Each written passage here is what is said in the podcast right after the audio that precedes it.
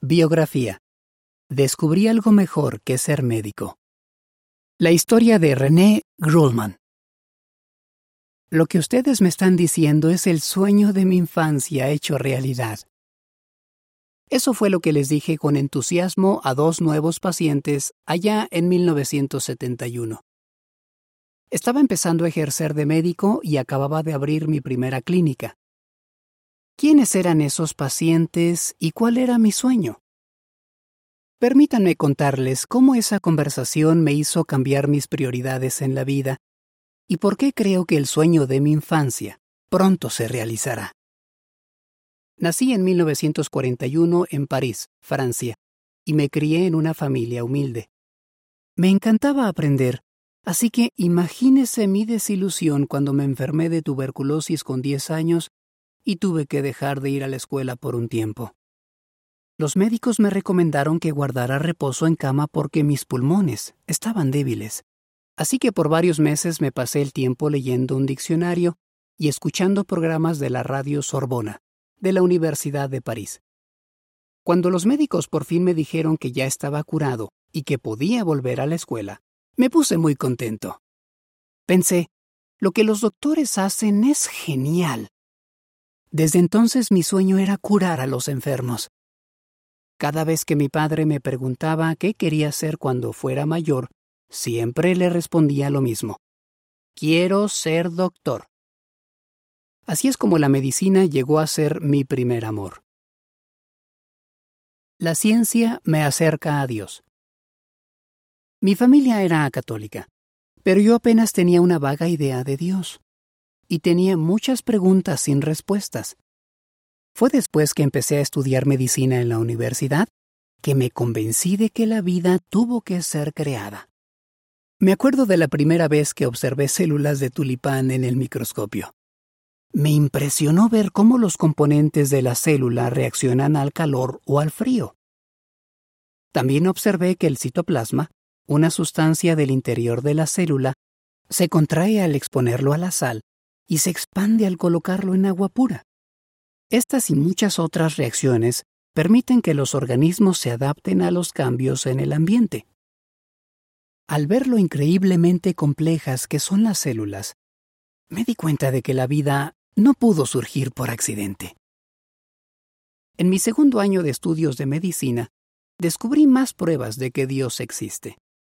Por ejemplo, en las clases de anatomía vimos cómo la estructura del antebrazo de los seres humanos nos permite flexionar y extender los dedos.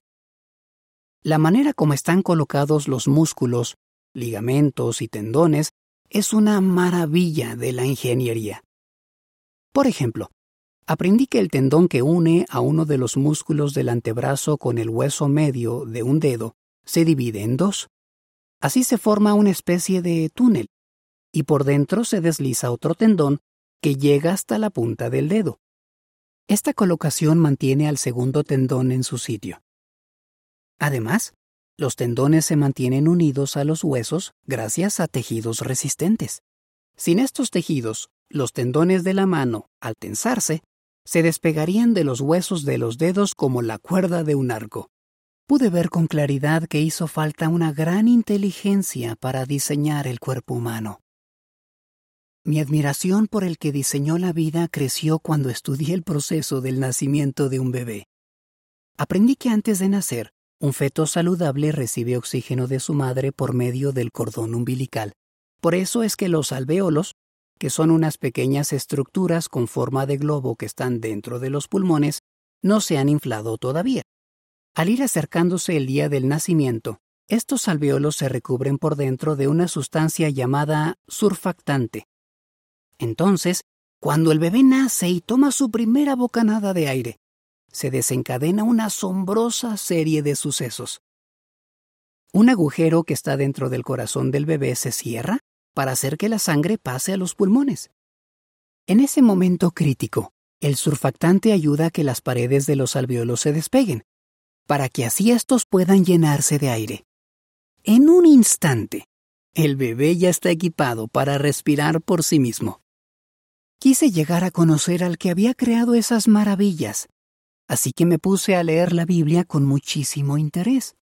Me fascinó leer sobre las normas de higiene que estaban incluidas en el pacto que Dios hizo con la nación de Israel hace más de tres mil años. Dios les ordenó a los israelitas que enterraran sus excrementos, que se lavaran con frecuencia con agua y que pusieran en cuarentena a cualquiera que tuviera síntomas de una enfermedad contagiosa. La Biblia ya hablaba de estos asuntos, pero ha sido en los últimos 150 años que los científicos han ido descubriendo cómo se transmiten las enfermedades. También me di cuenta de que las leyes sobre higiene sexual que se encuentran en el libro de Levítico contribuían a conservar la salud general de la nación de Israel. Llegué a la conclusión de que el Creador les dio estas leyes a los israelitas por su bien y de que Él bendijo a los que fueron obedientes. Quedé convencido de que la Biblia es la palabra inspirada de Dios. Pero aún no sabía cómo se llamaba ese Dios. ¿Cómo conocí a mi esposa y cómo encontré a Jehová? Estaba estudiando medicina cuando conocí a una joven llamada Lidi. Nos enamoramos y nos casamos en 1965. Yo iba por la mitad de la carrera. Ya para 1971 teníamos tres de nuestros seis hijos. Lidia ha sido un gran apoyo para mí, tanto en mi trabajo de médico como en la familia. Trabajé en un hospital por tres años antes de abrir la clínica. Poco después, llegó a mi consulta un matrimonio, los dos nuevos pacientes que mencioné al principio. Estaba a punto de escribir la prescripción para el esposo cuando la esposa me dijo, Por favor, doctor, medicina sin sangre. Me sorprendió y le pregunté, ¿De verdad? ¿Por qué? Ella me contestó, Somos testigos de Jehová. Nunca antes había oído hablar de los testigos de Jehová ni de su postura con respecto a la sangre. La señora sacó su Biblia y me mostró la base bíblica para su decisión de no aceptar sangre. Luego ella y su esposo me explicaron lo que logrará el reino de Dios, acabar con el sufrimiento, las enfermedades y la muerte. Lo que ustedes me están diciendo es el sueño de mi infancia hecho realidad, les dije entusiasmado si me hice médico para aliviar el sufrimiento de la gente. Estaba tan emocionado que conversamos por hora y media. Para cuando la pareja se marchó, ya no me sentía católico en mi corazón. Además, había aprendido que el Creador que tanto admiraba tiene un nombre, Jehová. El matrimonio de testigos vino a mi clínica tres veces y en cada ocasión conversamos por más de una hora.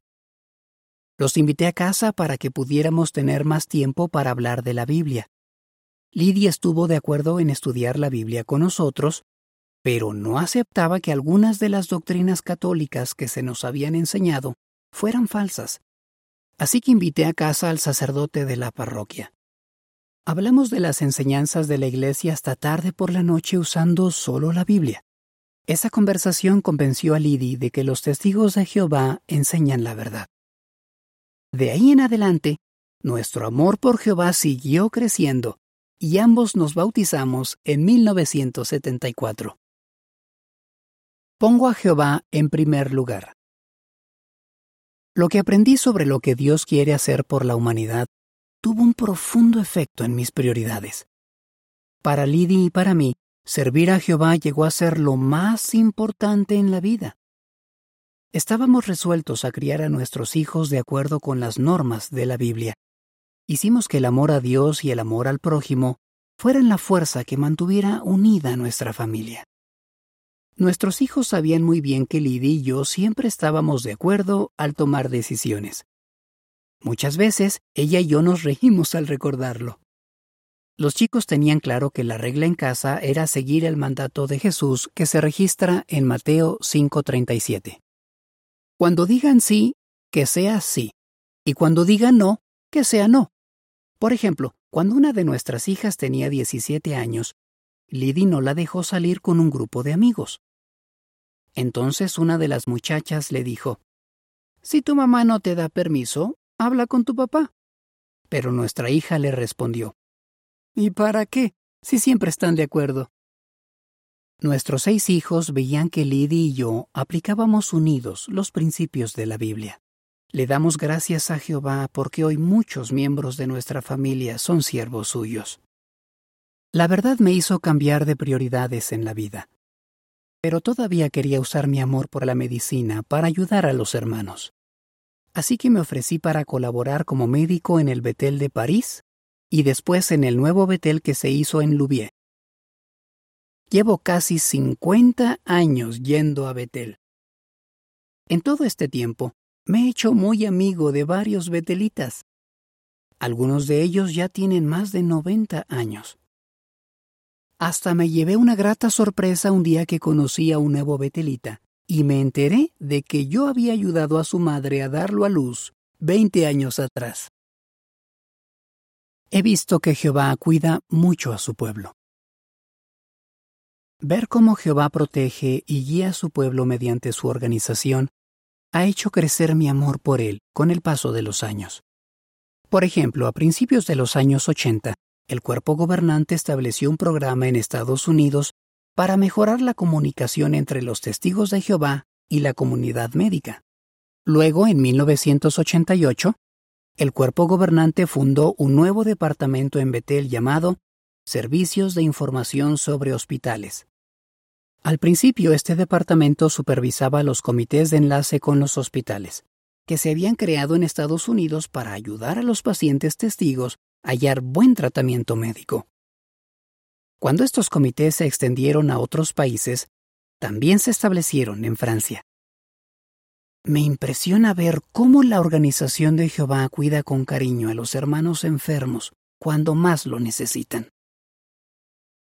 un sueño hecho realidad. La medicina fue mi primer amor, pero al analizar mis prioridades, me di cuenta de que hay algo más importante que la curación física, la curación espiritual, es decir, ayudar a las personas a reconciliarse con la fuente de la vida, Jehová Dios. Al jubilarme, Lidia y yo nos hicimos precursores regulares así que pasamos muchas horas al mes predicando las buenas noticias del reino de Dios. Todavía hacemos todo lo posible por participar en esta labor que salva vidas.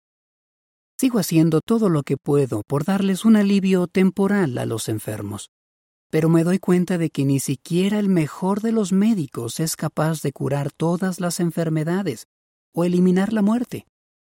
Por eso anhelo el día en que el dolor, las enfermedades y la muerte ya no existan más. En ese nuevo mundo que se acerca rápidamente, tendré toda la eternidad para aprender más sobre la creación de Dios, incluido el maravilloso diseño del cuerpo humano. Así es, el sueño de mi infancia solo se ha cumplido en parte. Estoy convencido de que lo mejor está por venir. Fin del artículo.